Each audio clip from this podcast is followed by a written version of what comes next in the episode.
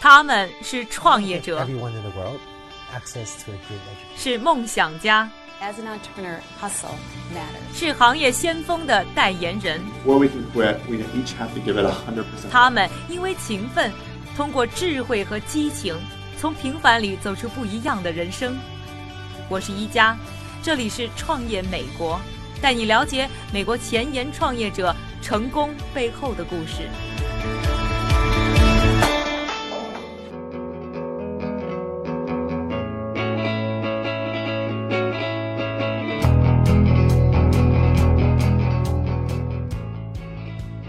欢迎收听《创业美国》第四季，我是一加。在节目的开头呢，还是首先感谢一下我们的两个赞助商，一个呢是帮助大家在北美买二手汽车啊，像在淘宝上买东西一样方便又可靠的懒人汽车，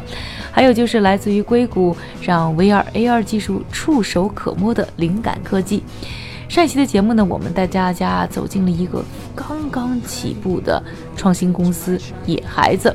那这家公司呢，是发展在美国的这些户外的旅游项目，让更多的国内爱好户外运动的朋友可以享受呢不一样的美国旅游体验。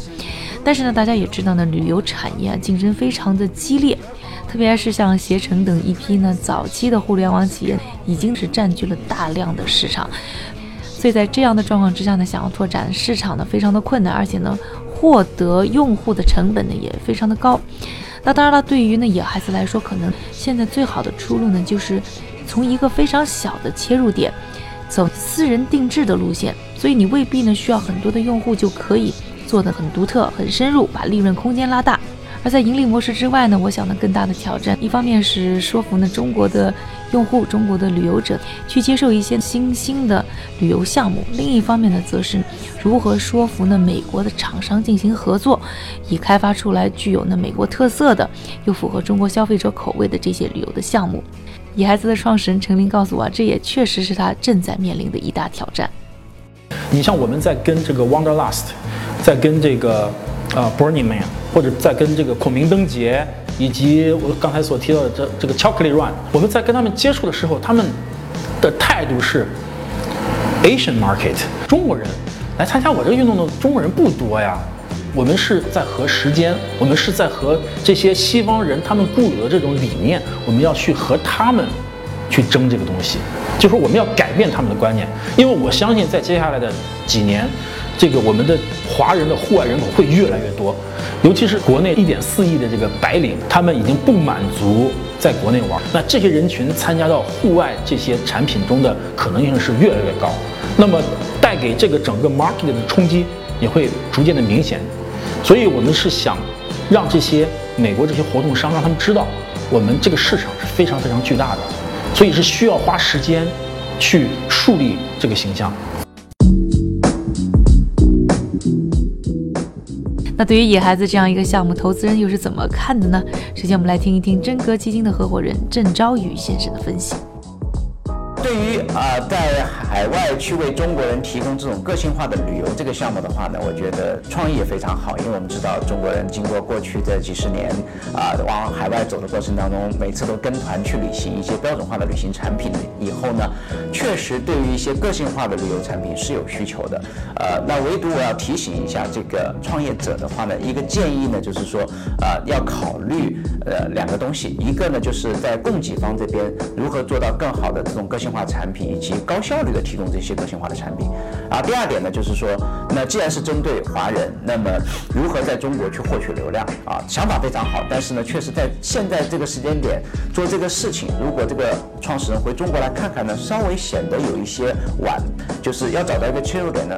不容易，但是我相信他能找到，对吧？为什么说不容易呢？因为前端的流量现在的话呢越来越贵，而且呢，第二个呢就是前端已经有流量的，比如说像携程啊、马蜂窝啊、穷游啊这些网站的话呢，他们会发现卖标品的话，其实毛利比较低的情况下，他们也努力去开发这些非标的旅行化产品。那因为他们前端有流量的优势，所以说呢，在开发标准化、非标准化的旅游产品的时候呢，他们也自然能够有一些规模化的优势。所以说，在这点上呢，就是建议创业者想一想，怎么找到一个非常好的切入点去做这件事情，或者刚开始把这件事情想得更小一点。那我着重的去在某一个领域里面啊，去找到这样一个啊好的供给。比如说，我曾经看过一家啊，我们后来投过的公司，就是专门整合东南亚的这些非 OTA 的这种小的岛屿。那么把这些整合起来的话呢，去做，比如说携程啊，或者是呃这些的供应商，那找到一个切入点，然后呢从产品切入，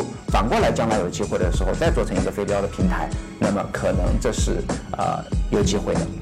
下面再来听一听来自于光速中国的合伙人韩岩是怎么评价他们的。我觉得野孩子创始人非常实在，他对旅游行业的这个理解是非常好的，他对产品的理解我相信也是非常好的，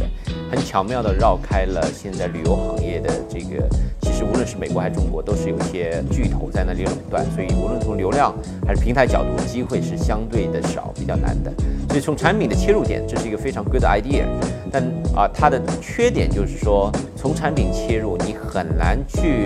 啊，很难去做比较大的规模，它可能是在一个 vertical 里面，无论是潜水还是滑雪，还是一些有意思的 event 里面有一席之地。但如果要把它的这个规模效应继续做大的话，可能就会比较难。再加上旅游是个低频的东西，很到最后还是你的产品可能还是要依赖于上游的平台，那你很很可能就是一个啊利润相对偏低的 business。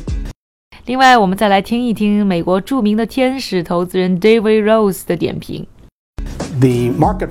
户外旅游市场近十年发展非常迅速，应该说市场还是很大的。在美国，每年人们在户外旅行方面投资众多。如果在中国这是市场中的第一家企业，那么市场会很巨大，会有越来越多的人选择这种户外旅行方式。但另一方面，进入行业的成本较高，要得到市场的认可，要和同类型的企业区分开来，很多人都在做这件事情的话，路就会很难走。另外，他们现在好像也没有拿到融资，团队看上去也不大，但是。我会有兴趣去更详细的了解一下。总的来说，我会给五分。嗯，They haven't been funded yet. Doesn't seem to be a large team.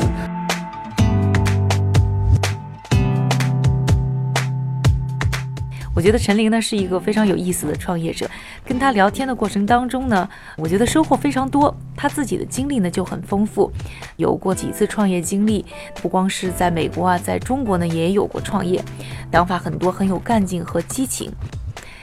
在和陈琳聊天的过程当中呢，我们也谈到了一个问题，就是那些呢有海归背景啊、顶着高学历光环的人，在创业的过程当中，其实呢也非常的不容易，有他们面对的很多的困境。陈琳就告诉我呢，他曾经就职于易堂网，当年的易堂网可谓是集三千宠儿于一身，那有几个常春藤名校的高材生创建，一下子就拿到了上亿的投资，摊子呢从开始就做得非常的大。但是迅速的在几年的时间里呢就消失了。听到这样的故事啊，你会觉得非常的惋惜。但是呢，你也会发现呢，这些创业者，特别是这些留学生在创业的过程当中啊，确实是面对呢非常大的困境和挑战。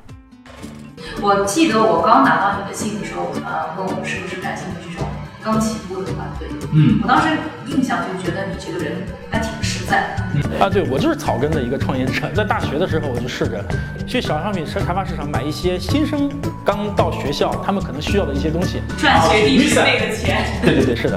啊，顺便看看有没有美女啊，开个玩笑。然后大学毕业之后呢，就是我在广州和朋友一起，然后就工作一段时间就觉得挺无聊，当时榨榨汁机很流行，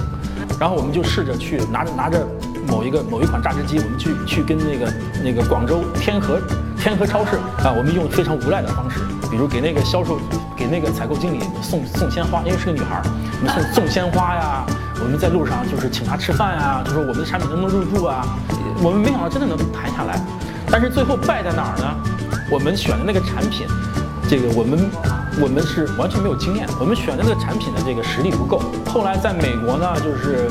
我之前做过一个创业项目，就是那个 Nova，我们是拿来台湾台湾厂商他们做好的一个一个固件，然后呢，我们进到它的 firmware 里面去，去修改它的 firmware，然后把这个无线路由器变成一个可以加载广告的一个无线路由器。啊，但这个我们申请了这个中国呃计算机的中国国家计算机的这个版权商标版权注册，我们还拿到了四川省的创新基金，我们还拿到了这个中国的呃国家科科呃科技部的立项的基金，但是但是最后还是没做成功啊？为什么呢？就是我们太超前了，所以我觉得我过去的创业经历对我来讲还是是蛮蛮有收获的。之前也有一家公司，一直也也是算是比较成功，它叫 Zoom Point，叫重点科技，它是为北美的商家提供这个呃 e-commerce service，就是这个在线的这个电电子商务解解决方案。那么这个公司也积累了很多的客户，是等于有这一部分收入来去养活我们野孩子现在整个的运营的一个开支。所以现在的话还是属于自己投资。自己在尝试，自己在摸索。对，是的，对。还是勇敢这件事情。呃，对，是的，不，呃，谢谢，谢谢你的你的夸奖。我觉得需要去去尝试吧，有些事情你不去试，你就不知道成不成。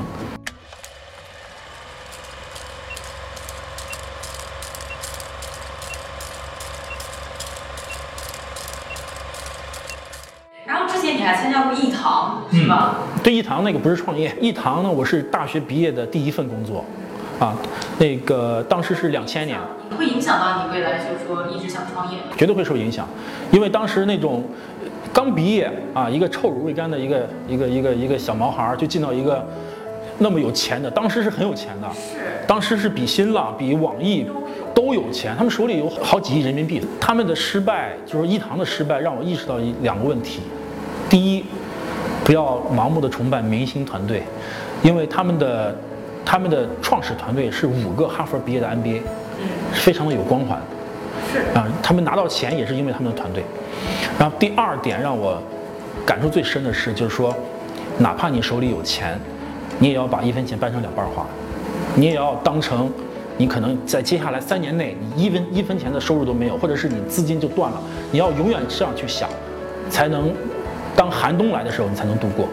所以从另外一个角度讲，你觉得一堂的失败是因为它太 L，它不接地气，不接地气，对，就是这么简单。他的想法非常美好，但是就像我在做那个 Innova 一样，就说他的时间点不对。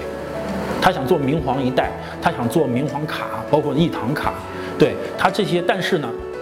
如果是他放到现在去做，我觉得是没有问题的。但是在之前仍然是太过太过超前。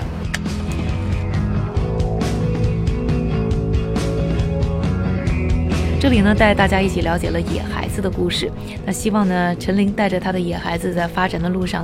慢慢找到自己的方向。那想了解户外运动到底可以怎么玩儿？嗯，到底呢，我们的采访当中还有什么样的精彩故事？欢迎收看我们视频版的完整节目，在腾讯、优酷、网易、财新等等平台上观看。另外还要广而告之的就是，从这一季节目开始，我们还推出了 VR 看公司的系列短片。通过我们的摄像头，带你一起三百六十度无死角的身临其境，来到美国创业的前线，一起了解创业的乐趣。具体的观看方法，请在微博、微信上搜索“创业美国”，关注我们，还有更多的创业干货等着你来拿。感谢你的收听，我是一佳，下期节目我们再见。